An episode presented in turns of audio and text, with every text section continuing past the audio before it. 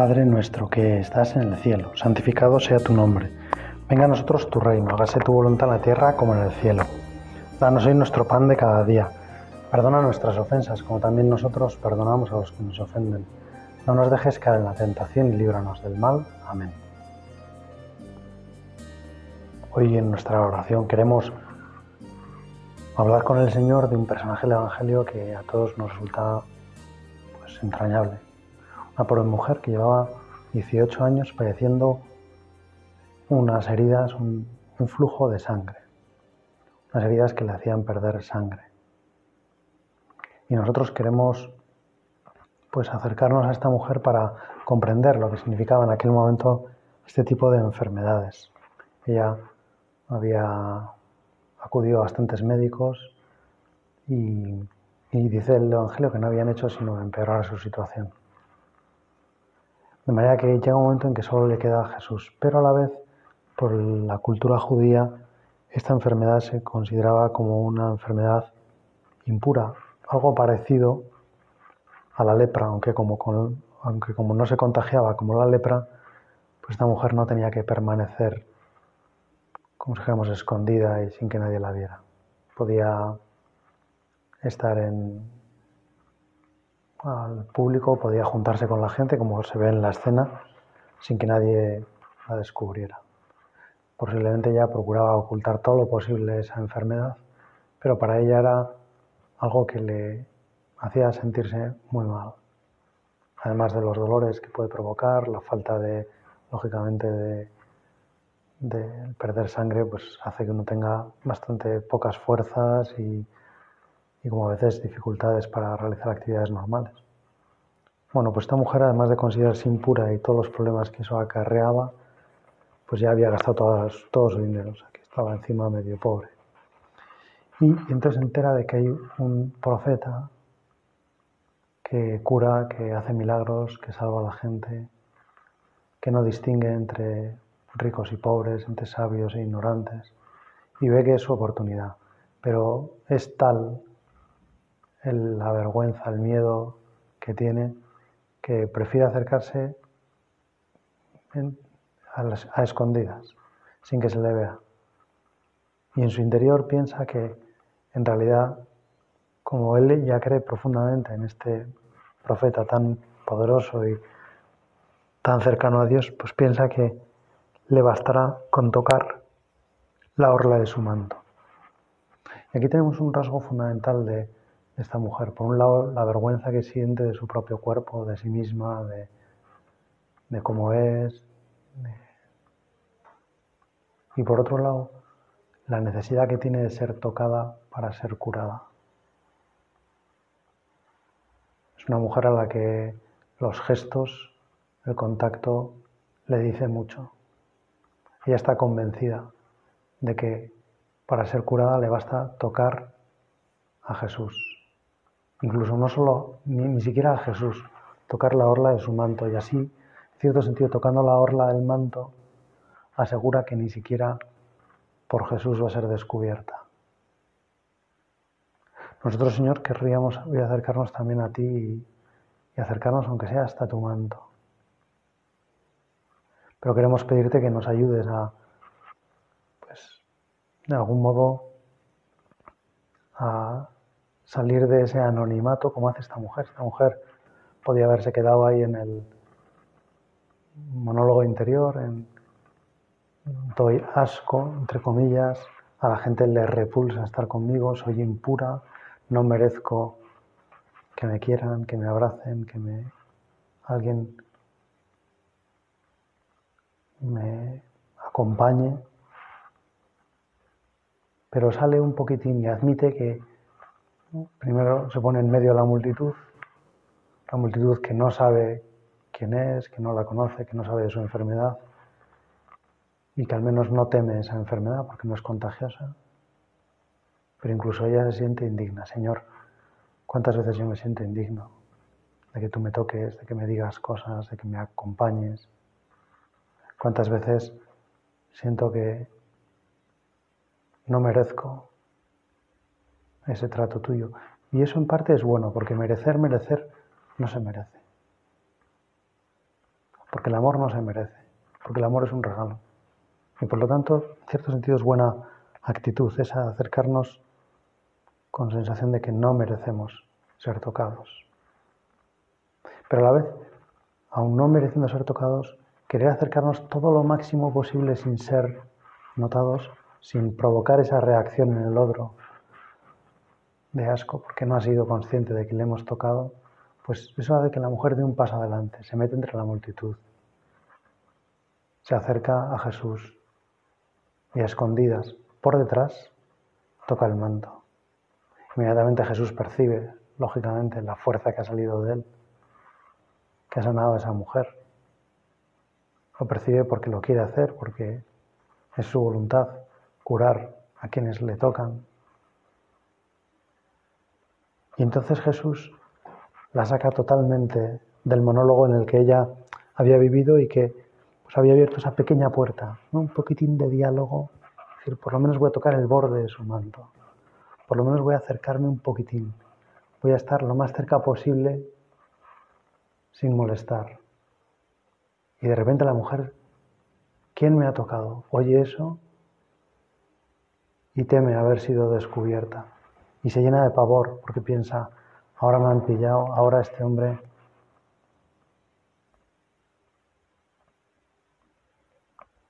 Y la mujer al final lo reconoce. Antes sucede que, que San Pedro le dice a Jesús, Señor, todo el mundo te aprieta. Estamos rodeados de gente que te, que te apretuja. Y tú preguntas quién te ha tocado. Pero tú, Señor, lo sabes bien. Y te encanta que Pedro lo diga porque así queda claro cómo estaba la situación. Todo el mundo le apretuja, Señor, pero solo una persona saca del Señor toda la gracia. Solo una persona, como si dijéramos, quita el tapón para que el amor de Dios pueda ir por libre y pueda correr. Y entonces el amor de Dios se vuelca en esta mujer. ¿Quién me ha tocado? En el fondo es como decir, qué gozada que me toques. El Señor lo diría con una cara de alegría, que a esta mujer enseguida se le quitaron los miedos, enseguida se dio cuenta de que a Jesús le había gustado muchísimo que le hubieran tocado, que Jesús estaba encantado, que Jesús tenía como unos, un brillo en los ojos. Y esa mujer se sintió por primera vez pura, por primera vez limpia, por primera vez que no importaba que ella estuviera sucia en su cuerpo. Porque la mirada de Dios le limpiaba, le purificaba. Porque Jesús le miraba de una forma que le hacía que no le importara tener esa enfermedad. Porque por primera vez en la vida esta mujer sentía que haber tocado a alguien no le molestaba al otro. Que aun siendo impura, para Jesús no lo era. Que Jesús miraba su cuerpo, que miraba su vida y se deleitaba en ella, que se complacía, que a Jesús le agradaba que le hubiera tocado. Qué suerte para esas personas que son como esta mujer, que les, a veces les da de algún modo vergüenza como son, se sienten como sucias. Qué gozada que Jesús las toque. Qué gozada que se dejen tocar por Jesús, que se acerquen al borde del manto de Jesús, que intenten tocarle, que intenten estar muy cerca de Él, porque Jesús no las rechaza, porque Jesús quiere abrazarlas, porque Jesús quiere estar con ellas, porque tú Jesús nos amas y nada de lo nuestro te echa para atrás, nada de lo nuestro es como un obstáculo, nada de Ninguna de nuestras suciedades para ti es demasiado suciedad. Perdona, Señor, que lo diga con estas palabras, porque no solo no te da asco mi vida, quién soy, dónde estoy, cómo soy, cómo me encuentro, lo sucio que estoy a veces,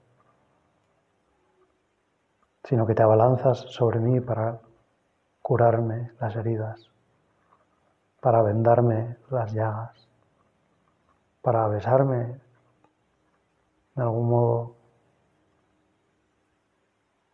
cada herida. Señor, gracias por hacerme comprender que por muy sucio que me sienta, por muy asqueroso, por mucho que parezca como le pasa a Marta, Señor, ya huele porque lleva cuatro días. Al Señor no le da. No te he dicho que si tienes fe.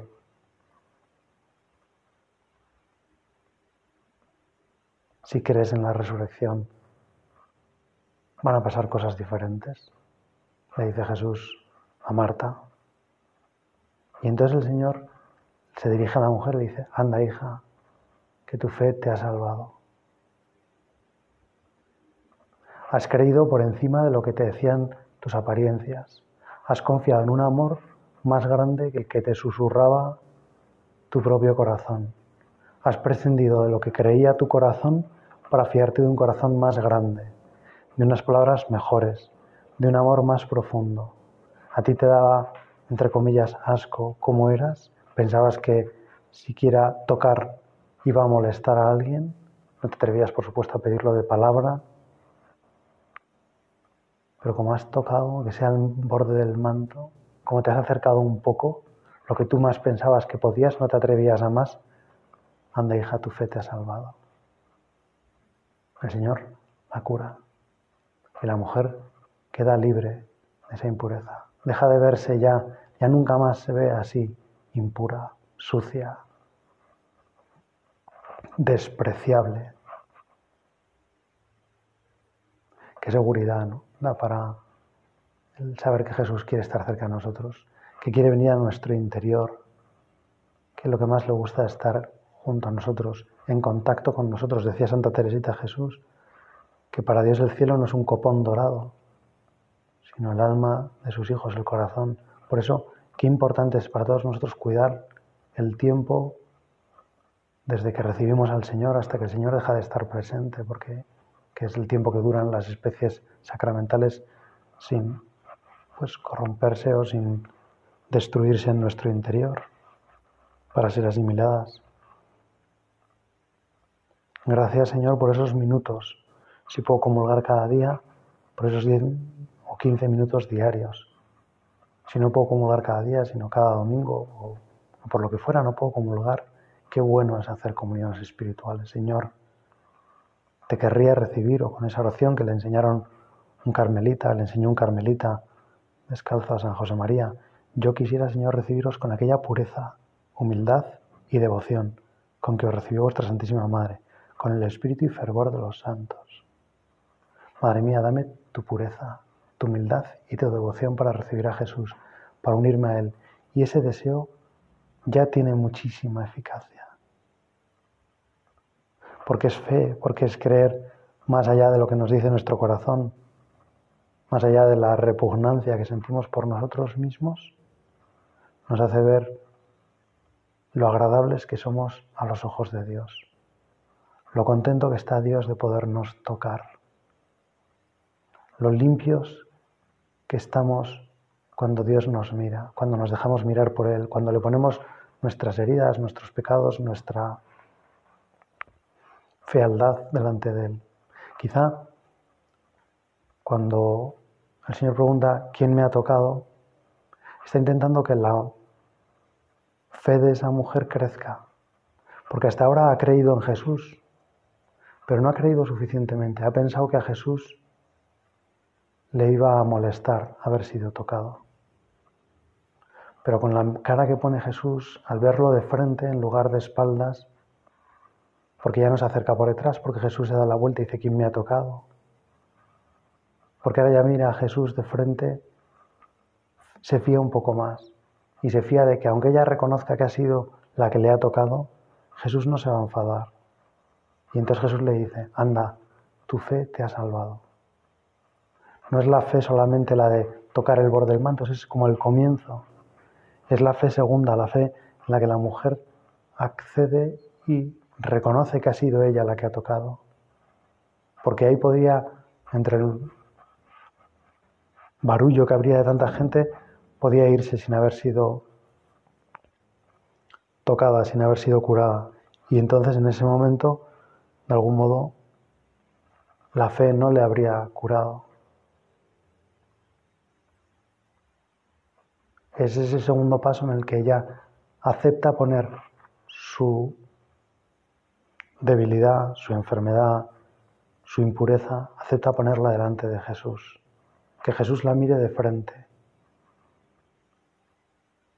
Y cuando ella reconoce, entonces Jesús le dice, anda, hija, que tu fe te ha salvado.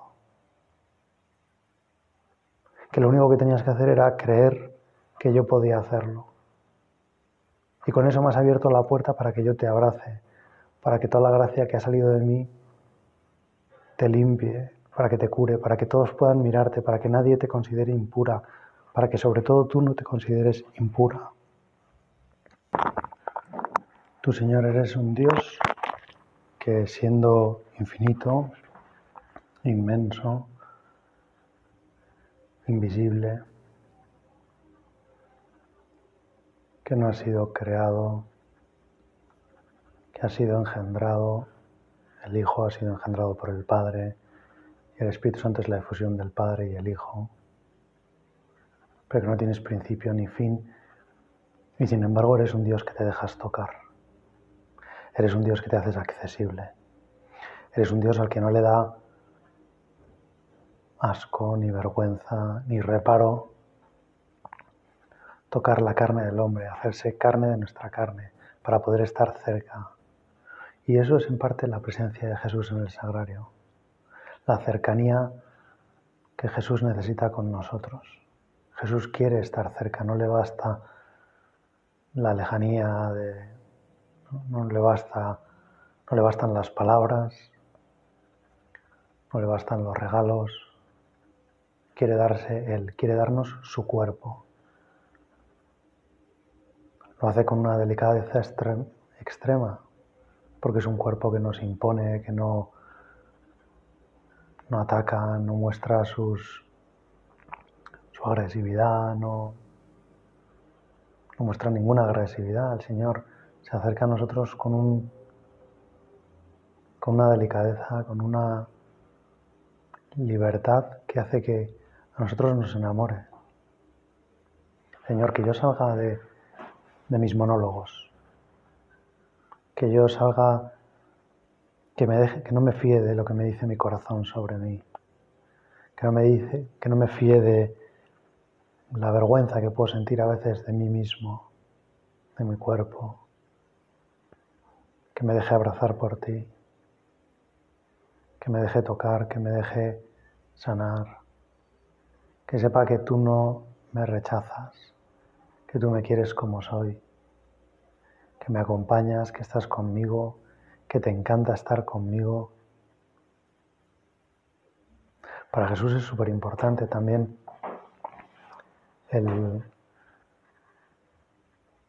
los perfumes, el olor, porque en el Evangelio vemos cómo le encanta el detalle que tiene aquella mujer, María, la hermana de Marta, cuando llena sus pies de fragancia, adelantándose a lo que él dice, se ha adelantado mi muerte.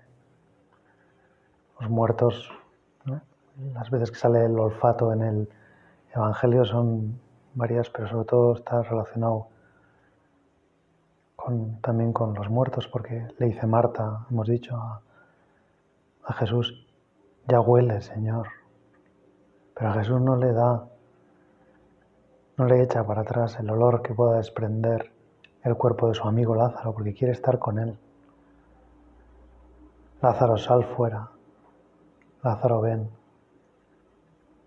Lo mismo le dice a esa mujer, mujer, sal del anonimato, sal de la oscuridad en la que estás lleno de rechazo, estoy a gusto contigo. Para mí no huele mal aquí.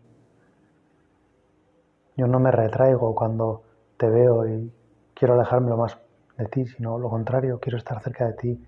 Quiero que todo el mundo sepa que me has tocado. Quiero que todo el mundo sepa que, que estoy encantado tocándote. Qué importante es para muchos niños, ¿no? Que quizá han sufrido de pequeños por, porque no les han dado abrazos, porque qué importante es esa cercanía de las personas que nos quieren, ¿no? cada uno con sus manifestaciones culturales diferentes, con su historia, con gente que no le gusta que le toquen y, es lógico y hay que respetarlo y eso también demuestra en parte que las personas somos muy diferentes. Hay personas que necesitan distancia y que hay otras personas que por el contrario necesitan cercanía. ¿Cuántas veces en la cama de un moribundo cogerle la mano es la única forma de acompañarle? Porque a lo mejor ya no ve, porque a lo mejor mantiene los ojos cerrados por los dolores, porque a lo mejor ya sus oídos tampoco oyen, porque a lo mejor de algún modo está inconsciente, pero la mano sobre su mano, ¿qué poder tiene eso? Señor, nosotros queremos que pongas tu mano sobre las nuestras, que pongas tu mano sobre nuestra cabeza, también otro gesto que Jesús hace mucho, impulso las manos sobre la cabeza.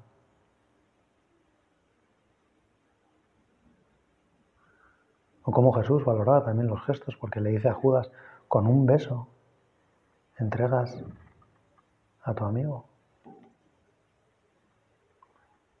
Con una manifestación de cariño estás haciendo justo lo contrario estás traicionando, estás haciendo como que me quieres, pero en el fondo ese es el gesto que has dado a tus compinches para que me atrapen, aquel a quien yo besare. Ese es. ¿Cómo arde el beso de Judas? Porque Jesús quería tocarle, pero Judas no quería ser tocado.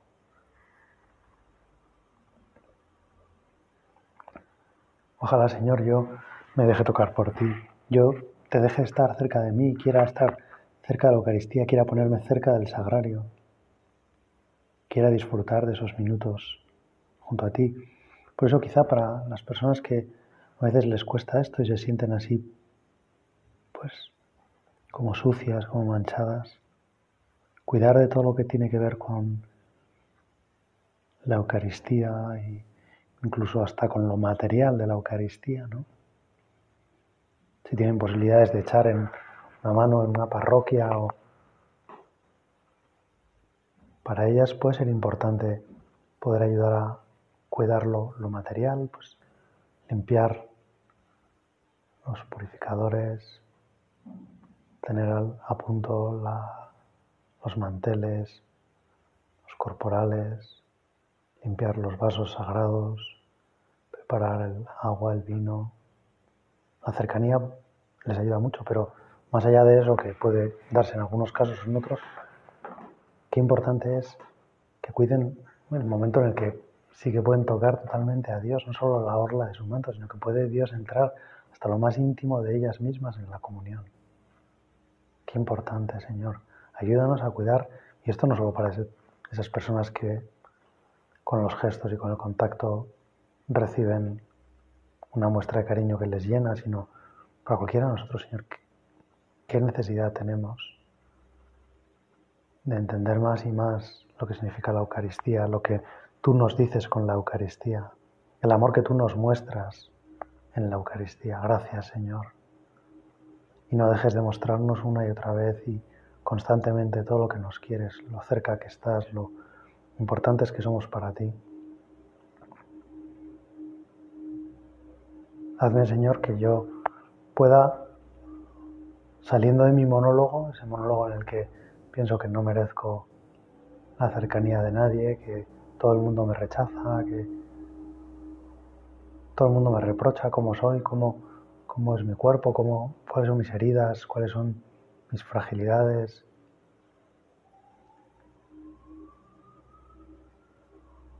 mi corazón que no merece ser querido, porque